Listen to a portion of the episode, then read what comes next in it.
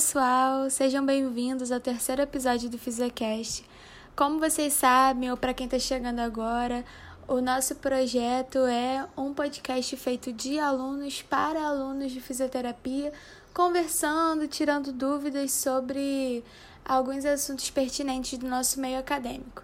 Então, apresentando o podcast de hoje, estou eu, Juliana. Infelizmente, devido à correria, é, as outras meninas não conseguiram conectar, mas vamos nessa. Então, o nosso assunto de hoje tem gerado grandes polêmicas e discussões no meio acadêmico, porque, para quem viu no nosso Instagram, nós vamos falar hoje sobre prática baseada em evidência e há muita divergência entre o que é e o que não é prática baseada em evidência, né? É, fora que quanto mais tempo de profissão, é mais difícil para o profissional modificar suas crenças. E a atuação profissional passa a se basear na prática do fazer e muitas das vezes é, desconsidera evidências atuais. Então, é complicado esse processo de reavaliação da prática e desconstrução de crenças. Sem dúvida é muito difícil, né, gente? É, mas afinal, para vocês que estão nos ouvindo, o que, que vocês entendem, entendem sobre prática baseada em evidência? É ler artigo, é usar a experiência clínica, é oferecer ao paciente um tratamento de sua preferência. É, o que, que vocês acham que é? A gente falou um pouco lá no Instagram e já dando spoiler do nosso entrevistado de hoje, o glossário da PBE, escrito pelos professores Léo Costa e pela Lucila Costa, traz a definição de que prática baseada em evidência é a tomada de decisão consciente, que é baseada não somente em evidência, mas também nas características e preferências do paciente. Então, a PBE deve levar em conta que o cuidado de, do, dos pacientes é individual e envolve várias incertezas. Então, resumindo, os, os componentes da prática baseada em evidências são a melhor evidência científica disponível, as características e preferências dos pacientes e a expertise do profissional, né? Claro. Esses componentes são indisso indissociáveis. Clínicos que não conseguem utilizar esses três pilares de uma forma simultânea não conseguem de fato realizar um atendimento baseado em evidência, porque uma coisa está diretamente ligada à outra. Então, de forma resumida, a PBE combina o que fazer, que é a evidência científica, com o como fazer, que varia da experiência do profissional, e também considera a individualidade do paciente sobre as escolhas do seu tratamento. E então, finalmente, para nos esclarecer sobre o assunto, gostaria de dar as boas-vindas ao professor Leonardo Costa, que é um pesquisador reconhecido no Brasil e no mundo. Atualmente, seus posts no Instagram sobre a PBE vêm fazendo um sucesso enorme, ajudando profissionais e alunos a entender o que é e o que não é prática baseada em evidência. Então, seja bem-vindo, Léo. Desde já gostaríamos de agradecer a sua presença e deixar claro que é uma grande honra para nós termos você aqui gravando com a gente. Bom, primeiro, antes de mais nada, obrigado pelo convite. Fico super feliz que há interesse no tema. E, infelizmente, PBE é um tema muito mal compreendido. Né? As pessoas acham que sabem o que é, quando na verdade não sabem. Então, vou começar a responder as perguntas e já agradeço pelo convite aí.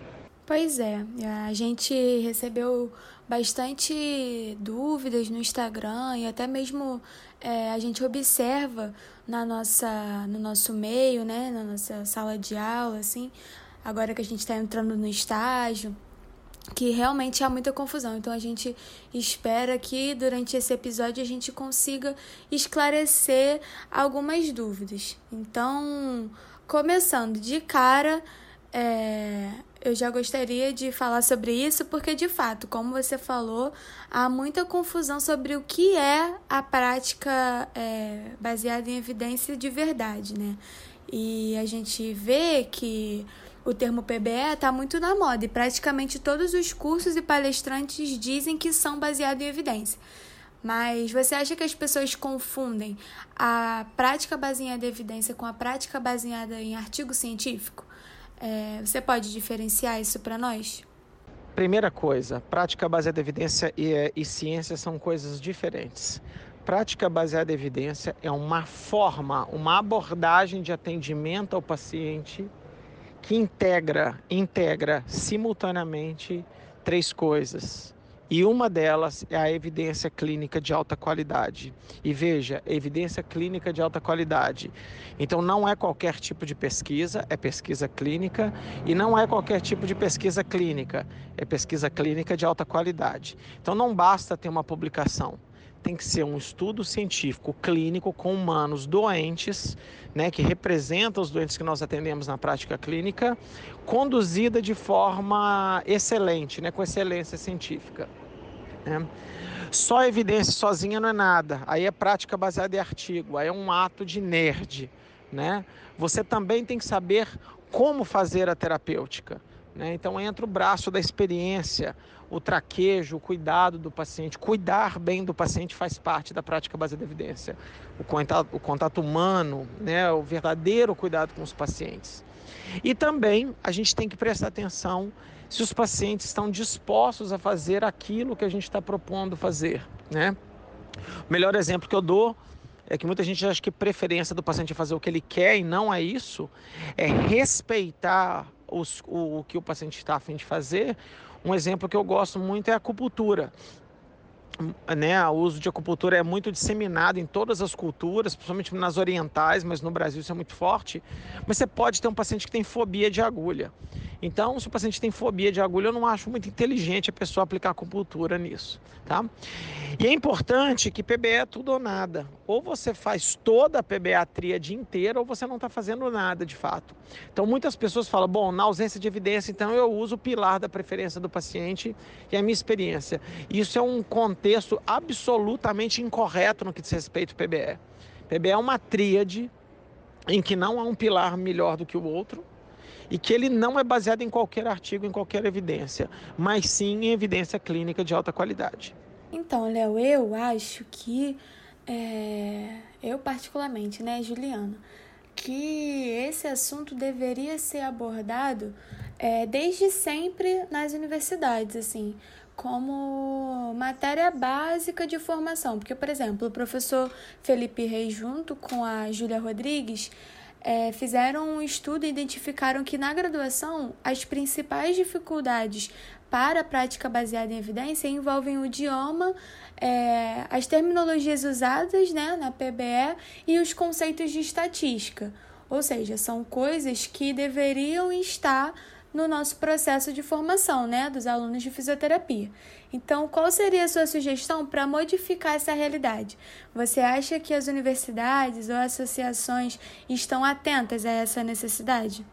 Eu conheço bem esse estudo do Felipe, é um estudo excelente que joga luz né, no que está acontecendo no ensino de prática baseada em evidência nas universidades, que, na minha opinião, não existe.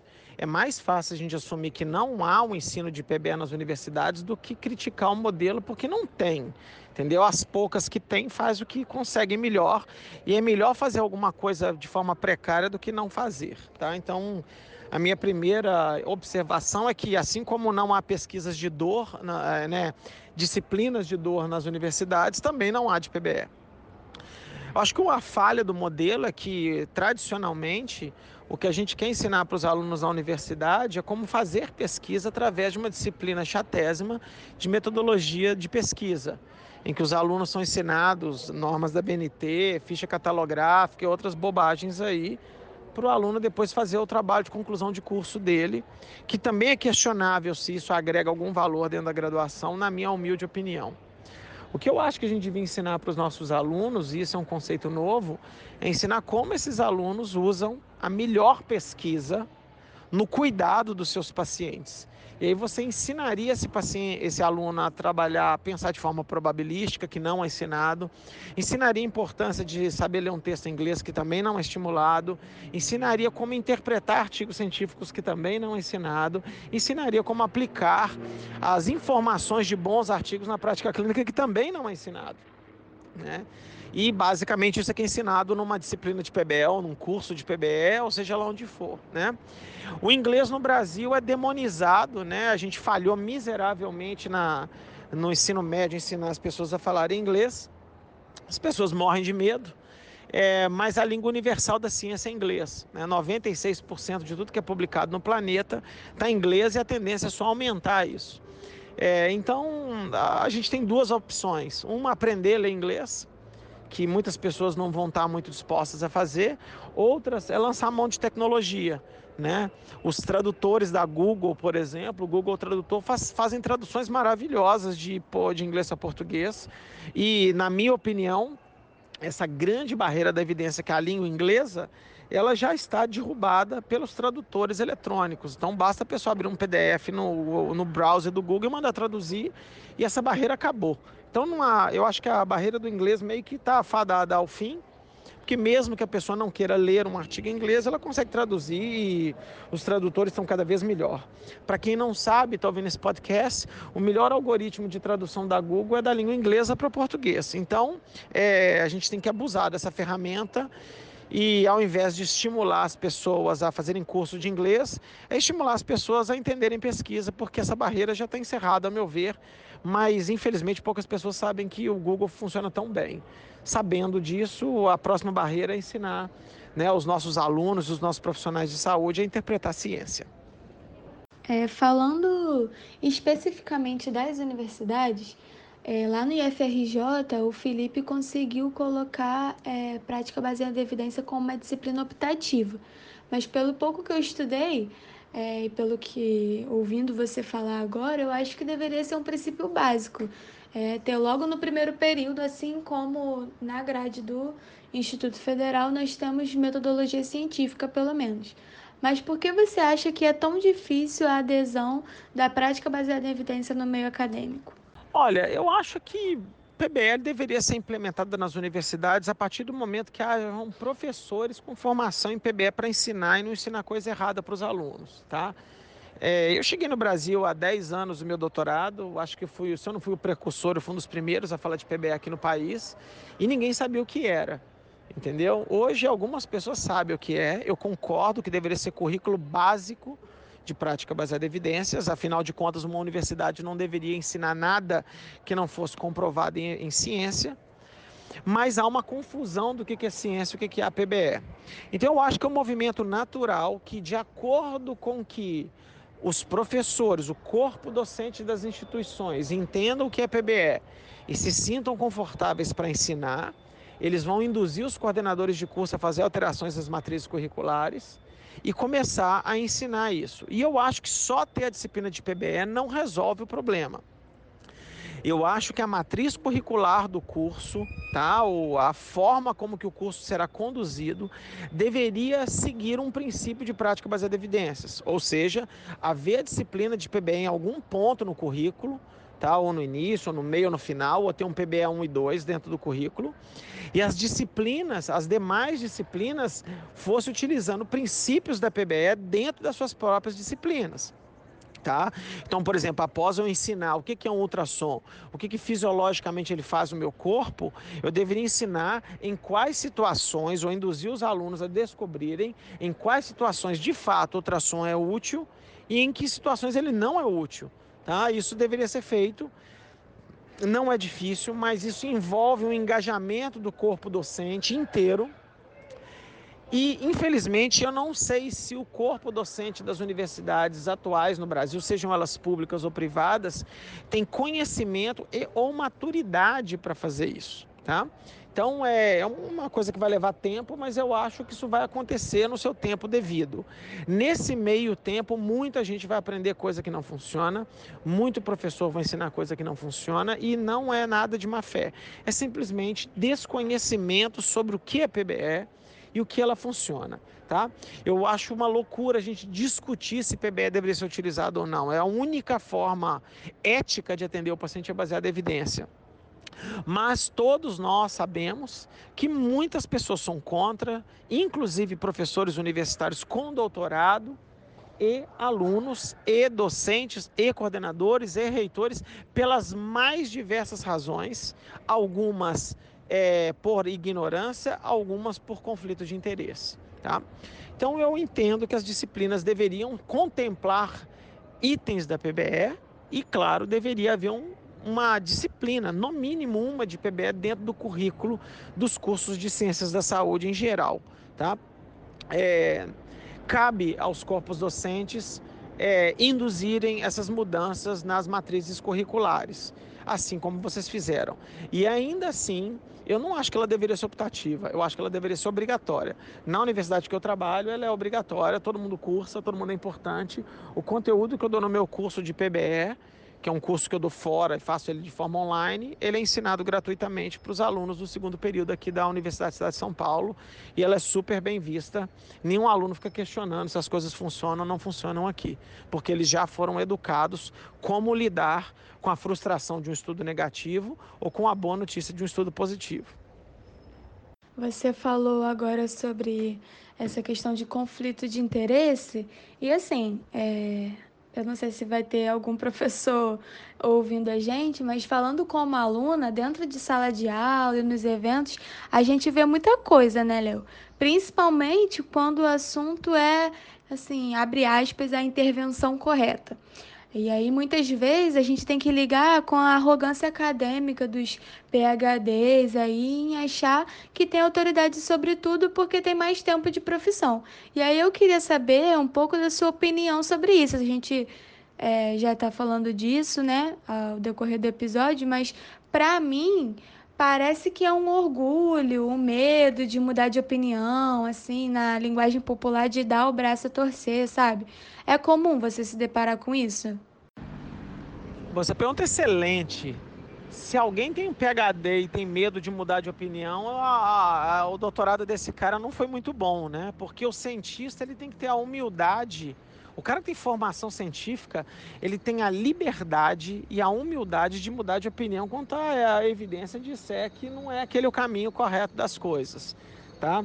É, existe sim a figura da arrogância acadêmica. É, o professor não quer sair da sala de aula e conversar com, com, com fisioterapeutas no meio da rua, né? Acho que as redes sociais têm ajudado isso muito, mas é, não existe o certo e errado. O certo e errado está na ciência. Então, quando alguém me pergunta o que, eu devo fazer para aquilo, eu ensino como fazer a busca no PubMed, a pessoa lê e tomar suas decisões sozinhos. Eu não acho que a gente deve seguir recomendação de professor, nem de expert, nem de nada. Até porque no nível de evidência isso é muito baixo. Então, se alguém me perguntar, ventosa funciona, a primeira resposta para mim é para quê? Para qual paciente comparado com quê? E eu falo, olha, busca ver se tem algum estudo sobre isso. Se não tiver, não use. Se tiver, leia. Se ele for bom, siga o que está lá, entendeu? Simples assim. É... Uma das coisas que eu vejo é o contrário, né? O fato dos acadêmicos serem acadêmicos, parece que eles nunca atenderam um paciente na vida. O que eu mais escuto sobre a minha pessoa é que eu não tenho experiência clínica. Eu vejo umas vezes pessoas recém-formadas falando isso de mim e mal eles sabem que nos últimos 21 anos eu nunca parei de atender paciente. Então, quando o discurso científico passa a ser pessoal, em que você começa a atacar as pessoas, é porque a razão se perdeu, né? Eu já fui afrontado várias vezes, já reagi, hoje eu não reajo mais. Eu acho que a pessoa deve seguir aquilo que a sua consciência diz. E de novo, eu não disse isso ainda, a PBE não é impositiva. A tomada de decisão é do clínico e ele deveria basear sua tomada de decisão em ciência e assumir as consequências disso, para o bem ou para o mal. Né? Ela não deveria fazer alguma coisa porque tem alguém vendo, auditando ou dizendo o que fazer. Né? Trabalhar baseado em evidência te dá liberdade de tomada de decisão e de mudar de opinião quanto à evidência de ser o contrário. Isso é um exercício de humildade, de paciência e de resiliência e tudo. O problema é que muitos clínicos fazem investimentos de centenas de milhares de reais em determinadas formações, em determinados equipamentos, e aí quando a evidência vem dizendo que não funciona, a pessoa não quer abandonar aquilo, né? Isso não é só na fisioterapia. Veja aí os nutricionistas low carb, low fat, low qualquer coisa, veganista, vegetarianista e tudo. É raro você ver um cirurgião recomendar intervenções não cirúrgicas. É raro o enfermeiro falar, não, não é comigo, é com aquele. Tem fisioterapeuta fazendo papel de psicólogo e por aí vai. Educador físico reabilitando, fisioterapeuta fazendo personal trainer. É, é muito difícil as coisas. Então a gente tem que tomar muito cuidado na hora que vai tomar a decisão e para que lado nós queremos correr, tá? É, é difícil abandonar a essência profissional e dizer que o outro é melhor do que a gente. Só os melhores profissionais têm essa capacidade que eu conheço. E coincidentemente, esses melhores profissionais têm formação é, avançada em pesquisa, ou de mestrado, ou de doutorado, ou são clínicos que são muito atenados à pesquisa. É, uma vez a gente conversando numa aula lá na faculdade, é, sem puxar o saco do Felipe, porque ele vai ouvir a gente, mas já puxando, ele falou um pouco isso, assim, que às vezes no campus ele é visto como aquele que acha que sabe de tudo, porque tudo para ele tem que ter evidência científica, quando na verdade ele, ele é o único que assume que não sabe nada, que está sempre disposto a mudar de opinião. E é muito legal a gente é, saber que a gente tem oportunidade lá no Instituto Federal, então é, alunos do Instituto Federal que estão ouvindo a gente, dê valor ao ensino que a gente está tendo, porque aí, ó, o Léo reconhecido mundialmente, está confirmando aquilo que o nosso professor tem falado na sala de aula, né? É muito legal isso, assim. É... Mas mudando um pouco de assunto, eu fiz um pouco um tempo de iniciação científica num laboratório de pesquisa básica. E assim, foi uma, uma experiência totalmente diferente para mim. O que eu observo é, eu acho né, que muitas intervenções utilizadas na fisioterapia se utilizam de conceitos da, da pesquisa básica sem que tenham sido realizados ensaios clínicos para comprovar a efetividade né, ou é, estabele é, conhecer os riscos das, das intervenções. Por exemplo, na faculdade, a gente ouve ao longo da nossa, da nossa formação que a, a intervenção promove modificação no tecido, mas isso não significa efetividade clínica. Então, você pode falar um pouco sobre a diferença entre pesquisa básica e clínica? Essa é uma excelente pergunta. A pesquisa básica é fundamental, mas como o próprio nome fala, ela é básica, ela é para entender fenômenos, entender mecanismos básicos de funcionamento. E isso pode ou não ser aplicado em seres humanos com a doença né, alvo. Então, por exemplo, eu acho que o primeiro motivo que a gente não deve usar a pesquisa básica na prática clínica é que a maioria dessa pesquisa básica é feita em modelos controlados em laboratório, por exemplo, camundongos. Então, o fato de um determinado medicamento, fármaco, cirurgia ou exercício ou medida física funcionar num camundongo não quer dizer que funcionará no ser humano. Então, essa pesquisa deverá ser replicada em modelos humanos com a doença-alvo. E isso é largamente entendido por cientistas, mas não por professores de graduação e muito menos de clínicos. Então, plausibilidade biológica, né, que é saber se aquela intervenção é plausível a gente olha para a fisiologia, a gente olha para anatomia, a gente olha para modelos biomecânicos, isso tudo está na pesquisa básica. Para saber se de fato isso funciona ou não, você tem que jogar para um modelo clínico e observar se o desfecho se altera da mesma forma, controlado para todos os confundidores. Então, a pesquisa básica, como a gente fala, é o alicerce da pesquisa, mas nenhuma intervenção deveria ser aplicada em humanos somente baseada em plausibilidade biológica ou em pesquisa básica. Né? Então, tudo que a gente sabe em pesquisa básica, uma pequena fração acaba sendo aplicada na prática clínica, porque esses modelos funcionam muito bem dentro do laboratório, mas na hora que vai para a vida real, em pacientes verdadeiros, com depressão, com obesidade, fumantes, com comorbidades, com emoções, o retrato muda muito. Então, de novo, né, é um absurdo em 2020 a gente imaginar que a universidade não conseguiu ensinar para as pessoas a diferença entre pesquisa básica e pesquisa clínica, que são coisas absolutamente diferentes, né? E com é, é importâncias diferentes, né? Uma não é melhor do que a outra, uma não vive sem a outra, mas cada um tem o seu propósito. Em resumo, Pesquisa básica serve para definir mecanismos e entender fenômenos. Pesquisa clínica serve para testar as hipóteses geradas em pesquisa básica. E você só deveria fazer alguma intervenção em um ser humano doente se ele fosse testado numa pesquisa clínica de alta qualidade. Pesquisa básica ainda é uma teoria que deve ser confirmada no paciente doente, tá? Diversos problemas na população já aconteceram por você assumir que pesquisa básica já é a resposta final. E quem trabalha na indústria farmacêutica sabe claramente o quanto de pesquisa básica depois cai por terra na hora que é testada em pacientes na vida real. O mundo real é muito mais complexo que um laboratório e para isso né, é necessário que haja ensaios controlados e aleatorizados para testar a eficácia dessas intervenções.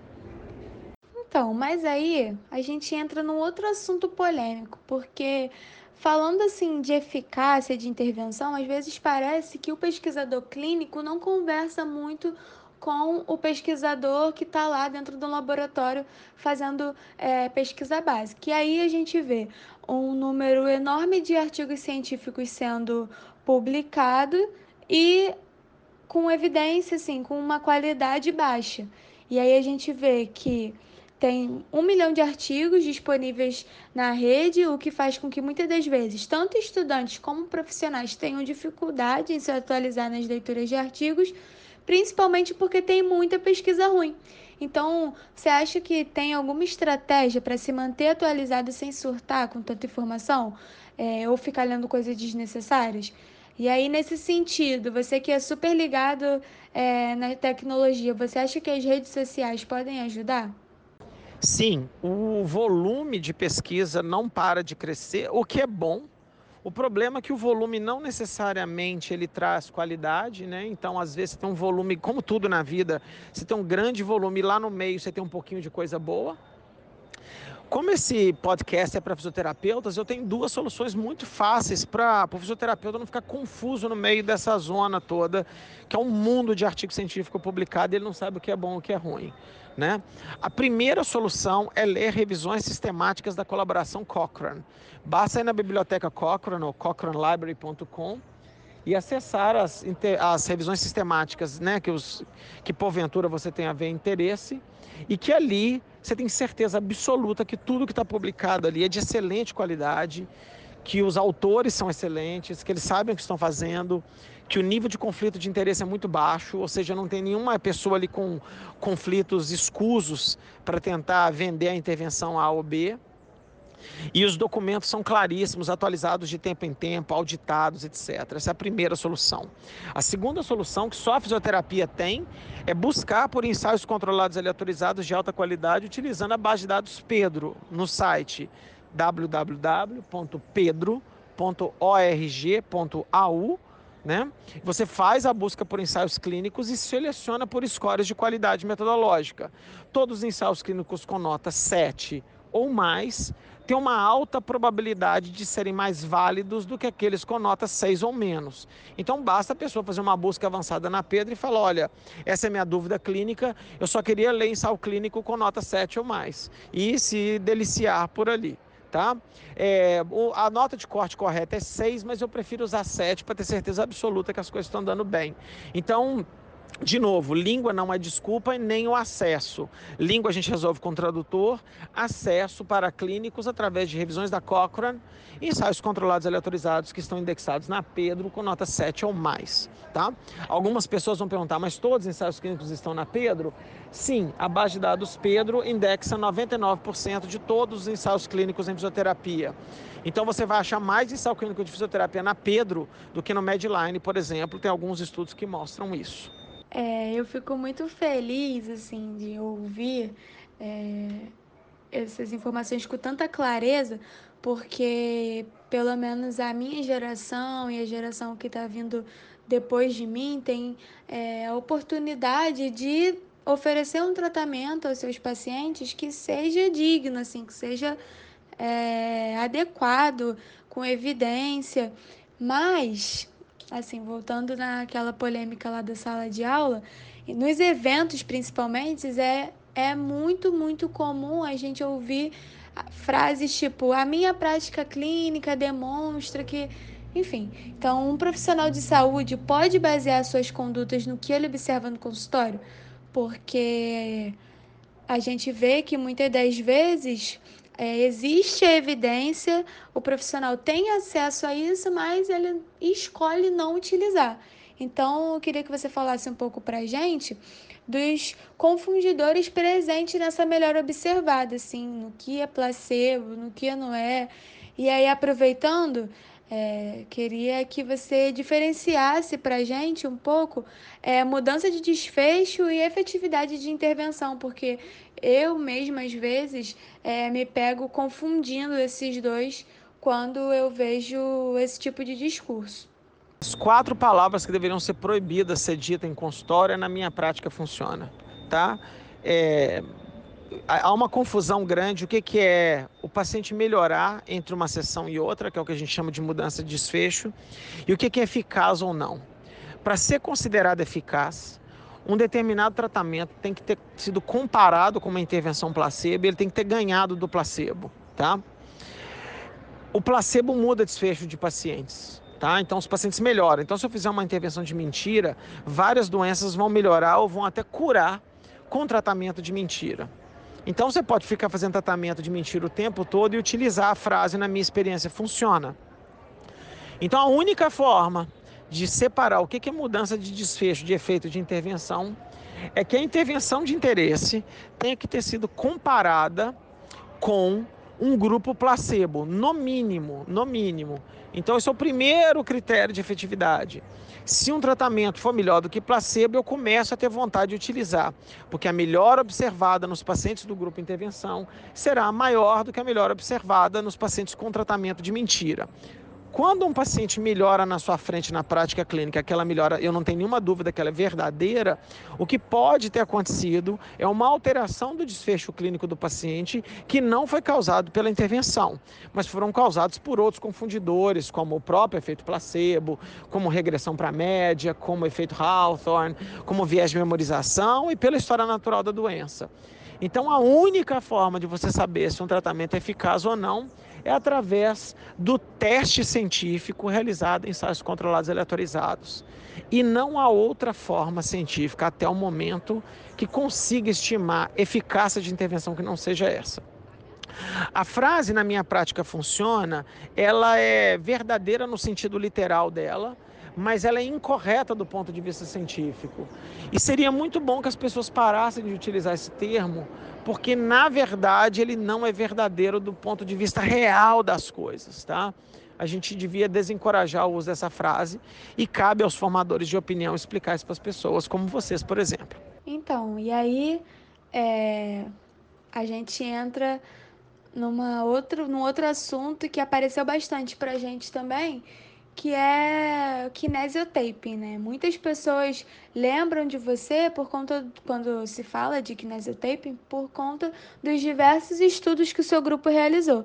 E é interessante porque o processo de criação de intervenções na fisioterapia segue um caminho inverso àquele que a gente já comentou aqui em relação à pesquisa básica e pesquisa clínica. Então as intervenções são criadas, os cursos são, os cursos são oferecidos e alguém fica muito rico com isso e somente depois os estudos clínicos são realizados. Foi assim com o kinesiotape, foi assim com os raspadores e a gente vê que dia após dia algumas intervenções que já foram muito utilizadas ou são muito utilizadas vão sendo estudadas e aí vão é, começa a se duvidar da efetividade, né? Então, eu queria que você comentasse isso pra gente, principalmente pra galera que está entrando agora no mercado de trabalho, que está começando no estágio a pegar seus primeiros pacientes. É, muitas pessoas me. Eu, eu acho engraçado porque né, eu tenho 161 artigos publicados e desses 161, 5 são de kinesiotape, né? Mas é, o nosso grupo ficou marcado pelos cursos, pelos, pelos textos de kinesiotape que a gente fez, né? Quando a gente publicou os primeiros artigos de kinesiotape, a gente alertou a população que aquilo parecia que era uma roubada, é, a gente foi estraçalhado pela mídia, pelos pesquisadores, por fisioterapeutas e, obviamente, pela indústria. Né? Tivemos ameaça de processos e tudo. Foram passando o tempo e foram publicados mais de 100 artigos de kinesiotaping, a maioria esmagadora na mesma direção dos nossos. Né? E o kinésio foi morrendo hum, lentamente. Nesse tempo, vários pacientes deixaram de receber o que deveriam receber. Muita gente ganhou dinheiro é, com uma coisa que não estava comprovada em evidência. E até hoje muita gente usa ainda, mas o que eu percebo paulatinamente é que o uso dessa intervenção caiu muito, né? É, isso é normal em ciência e na prática. Demora-se cerca de 17 anos para uma conduta ineficaz ser abandonada na prática clínica. E a gente ainda vai ver muito kinesiotaping e raspador e ventosa e outras coisas da fisioterapia. É, é, sendo aplicada sem o devido teste ou sem o devido estudo e de forma antecipada. Eu acho que o pesquisador de intervenção, como eu e outros colegas aqui no Brasil, a gente trabalha meio como antidoping. Né? A, a, o doping é criado primeiro e depois o laboratório vai tentar identificar. Então, infelizmente, muitas coisas são colocadas na prática sem o teste é, feito a priori. Então eu brinco que ninguém entra no avião sem saber se ele decola e se ele vai conseguir pousar. Mas a gente aplica diversas intervenções no nosso paciente sem o teste devido, né? Porque a gente ignora que possa haver efeitos colaterais, a gente ignora que aquilo pode aumentar o custo, a gente ignora que aquilo pode fazer mal e a gente ignora que aquilo pode não fazer nada, né? Então eu dei quatro razões aqui para, né, que deveria ter pesquisa sobre isso antes. É, qual que era a condução lógica das coisas? É que as pessoas desenvolvessem uma intervenção, criassem uma ideia através de plausibilidade biológica, através de fisiologia, e não começasse a aplicar nos pacientes e muito menos vender curso disso. O ideal seria que fossem testados com uma forma minimamente qualificada, com um contingente amostral alto, e a partir dessas publicações você começar a disseminar aquele nova descoberta que você teve. Isso é razoavelmente comum na farmacologia, mas em outras áreas complexas, como cirurgia, psicologia, enfermagem, físio, é muito comum acontecer o mecanismo inverso. Primeiro a gente vende, depois a gente testa é, é simplesmente errado, a meu ver. Entendeu? Os comitês de ética acham que é errado, os conselhos profissionais falam que é antiético e a gente usa isso de forma contínua. E o mais louco é que quando o pesquisador publica alguma coisa ou emite alguma opinião, ele é rotulado como um cara radical. E eu acho que é exatamente o contrário. Se tem alguém cometendo alguma infração, é o outro lado, né? É, Infelizmente, a fisioterapia ela, ela é rodeada de novas modas, isso vem de outros países, né? E as pessoas que vendem isso têm as melhores intenções, eles querem os bens dos pacientes, mas também se aproveita da ignorância científica que existe, o abismo do analfabetismo científico que existe no nosso país. Como eu venho dizendo, é, a universidade tem falhado miseravelmente em nos educar, nos alfabetizar cientificamente mas eu estou vendo um movimento muito legal de resgate de, né, da, da, da, né, da, do letramento científico, da alfabetização científica, e as pessoas estão ficando um pouquinho mais céticas, estão questionando um pouquinho mais, e o movimento vem crescendo de forma é, constante. E está ficando cada vez mais difícil de vender esses milagres aí. Agora, Forma-se muito fisioterapeuta no Brasil todos os anos, muitas das qualificações são fracas e esses caras são presas fáceis para conquistar mercado e vender milagre para os profissionais e, por consequência, para os pacientes. Eu acho que isso tem que mudar, mudar rápido, porque a gente quer trabalhar de forma ética, de forma séria. E se a gente quer crescer como profissão, o que a gente precisa é mostrar resultado. E o resultado vem através de ciência e aplicação da melhor ciência para esses pacientes. Bom, infelizmente a gente já está se encaminhando para o final, mas ainda tem duas perguntas aqui. Finalmente, Léo, qual é a melhor evidência? Conta pra gente como que a gente pode separar o joio do trigo, se é que a gente pode falar assim. Como eu disse para vocês, a melhor evidência é a revisão sistemática da Cochrane ensaio controlado e autorizado de alta qualidade. Não tem erro. É só fazer isso, você já vai estar tá 80% na frente de todo mundo. Você pode saber nada de PBE, nada. Mas se você seguir esse tipo de documento e ignorar o resto, você está lendo, você está comendo o melhor filé mignon que existe no restaurante e está deixando a carne podre para o resto. Entendeu?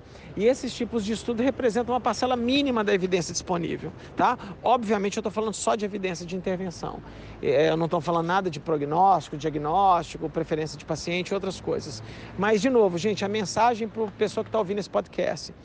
Lê revisões temáticas da Cochrane, peguem ensaios controlados e aleatorizados que tem nota 7 ou mais na Pedro e vocês vão ser muito felizes, seus pacientes vão gostar muito do que você está fazendo.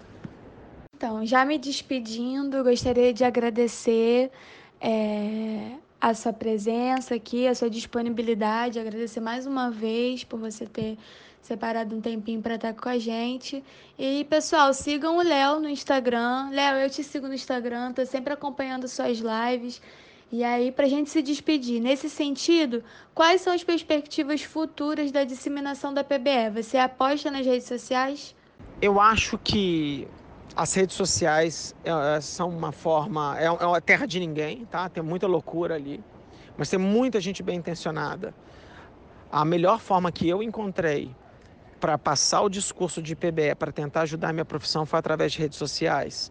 E eu tento todos os dias passar uma informação legal, responsável, pé no chão, com algum toque de humor, algum toque de ironia, alguma diversão, para que as pessoas se aproximem de mim e aproximem da informação que eu julgo ser a correta.